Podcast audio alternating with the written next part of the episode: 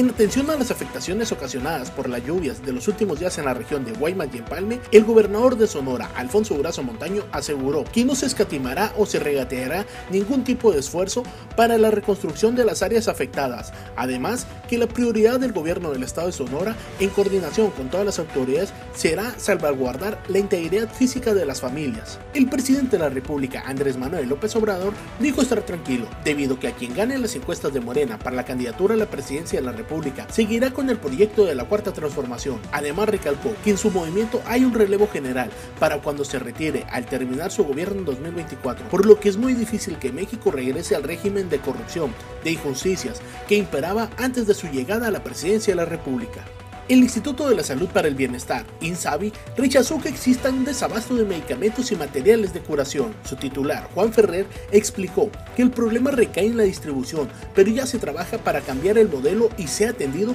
por el Laboratorio de Biológicos y Reactivos de México, al fin de restablecer la conectividad de la carretera Maciaca-Jopopaco, la cual sufrió serias afectaciones originario de las recientes lluvias registradas en la región del sur. La CIUE municipal y la Junta Local de Caminos del Estado activaron trabajos para la reparaciones técnicas correspondientes, las cuales realizan arreglos con maquinaria pesada en la zona afectada para que en el menor tiempo posible se solucione la problemática y se restablezca el tránsito vehicular. En apoyo a las familias damnificadas de los municipios de Guaymas y Empalme, donde han perdido parte de su patrimonio por las inundaciones presentadas en los últimos días, el gobierno municipal de Chojoa, en coordinación con el sistema DIF y Protección Civil, instalaron un centro de acopio, donde durante toda una semana se solicitará la donación de agua embotellada,